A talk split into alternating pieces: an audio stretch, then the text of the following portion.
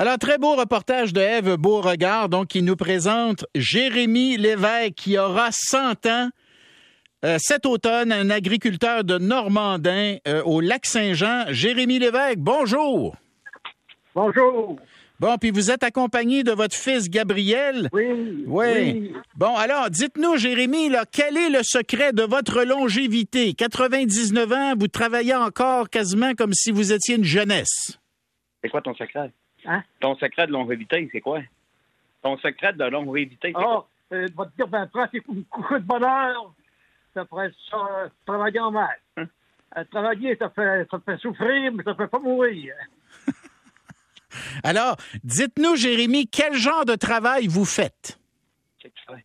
Que je fais, ah, quand je viens ici à la ferme, je fais ce que, ce que je peux. Je vais te dire, ben, frère, euh, et tracteur, roule les bordées, je regarde à rentrer les vaches, je ferme les portes, puis les watcher pour, pour, pour qu'il y ait de misère. Puis, les- après ça, je m'occupe des ballons, de, je suis envoyé des ballons. Puis, après ça, il y en a plus qui n'ont pas de vaches, par exemple. C'est. Puis après ça, les, je watch le thé, je watch les chariots dans le sidage. là. C'est notre job au grand, j'ai deux tracteurs à Varsouan, puis souffleur, pour pas qu'il arrive ordinaire de padlock. Puis mon garçon, charrie des charries des voitures, lui, il a, il a- il a le téléphone, j'ai deux sacs, ça va pas, ça va d'autre. Il peut nous localiser plus facilement. Euh, Gabriel, donc fils de Oui. Jérémy, je, je viens de l'entendre dire qu'il ne tire plus les vaches. Pourquoi? Parce que c'est trop dur pour les genoux de s'accroupir, c'est ça? Ben, c'est de se pencher, puis après, c'est 6 heures le matin, puis 5 heures le soir. Ça commence à faire des bonnes journées, là. C'est quasiment hors temps. C'est ça que ça veut dire. Mais il est plus assisté d'un tracteur, il aime bien ça. Puis après, si on a des animaux à déplacer, la clôture à faire en quatre roues. Puis, il m'a dit, il est plus constable dans les horaires manuels que d'autres choses, c'est quand même incroyable. Le gars, il va avoir 100 ans, puis il est encore capable, dans le fond, de donner ce qui serait pour la majorité du commun des mortels une semaine de, norm- une, semaine de travail normal, Gabriel. Je me trompe pas. Là. Il vous aide pas juste deux, trois heures par jour. Il y a des journées où il fait carrément une vraie journée de travail. Là. Oui, oui, oui. Quand on fait du foin en balle ronde, là, le foin sec, il arrive, il est 8h, 8h30, puis il saute dans le tracteur, puis il va ramasser les balles au franc. On fait de l'enrobage individuel. Ça fait que c'est lui qui me les apporte à la ferme, à la station de la ferme, puis après, il va rechercher dans sa journée.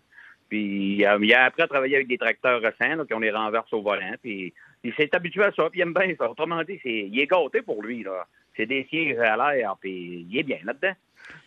Jérémy, ça doit être difficile, par contre, de vieillir, parce qu'à un moment donné, tu te retrouves, tous tes amis sont partis. Les, les- les autres, les autres agriculteurs là, avec, lequel, avec lesquels vous avez, euh, vous avez grandi, puis que vous avez côtoyé dans votre communauté, eux sont partis. Vous, vous êtes encore là. Par moment, il doit y avoir une petite solitude, non?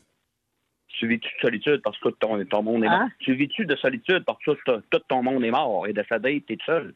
Oui. Oui, mais réponds à ça. Ah, puis dans la fin, j'ai décidé, ah, là, je suis veuf, ça fait un an. Puis c'est drôle un peu, c'est ce que vous voulez. C'est mon tour. Après, t'as plus de chum de paille. Après ça, je- il y avait un chum en avant de chez nous. Je m'as vu, j'avais.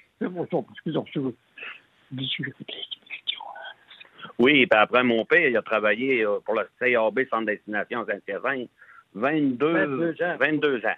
5 à 5. Dans les années 75, 69. 69 à 89. Oui.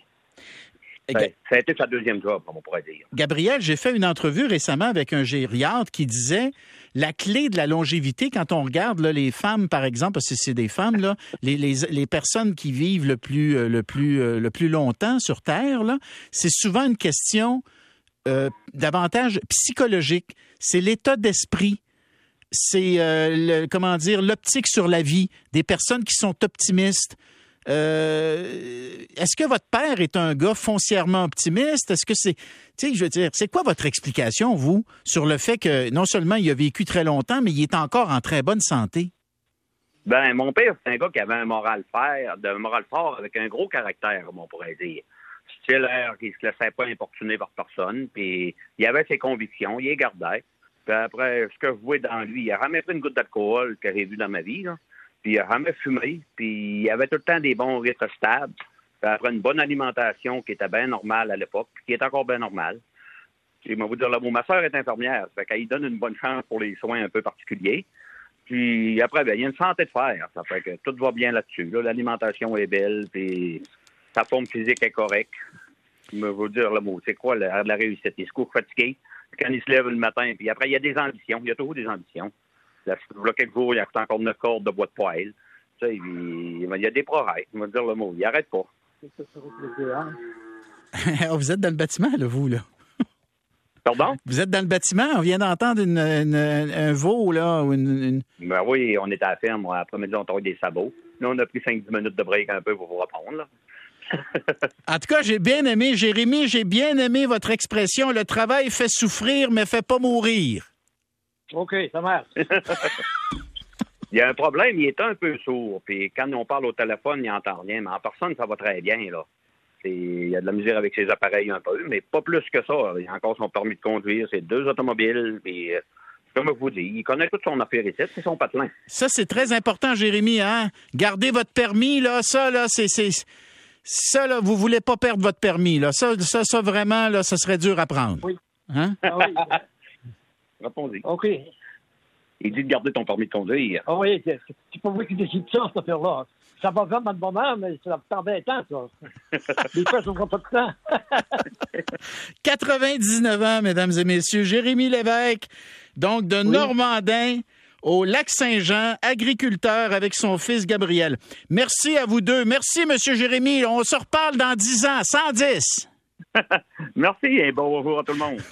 Merci beaucoup. Ah, c'est super. On l'a appelé, Là, vous allez pas rire de nous, là. Non, non, pas partout. Je suis un fils de cultivateur. Je suis fier de ça, moi. Un agriculteur de Normandin, 100 ans cet automne. Bravo. On continue demain. On lâche pas. Salut tout le monde.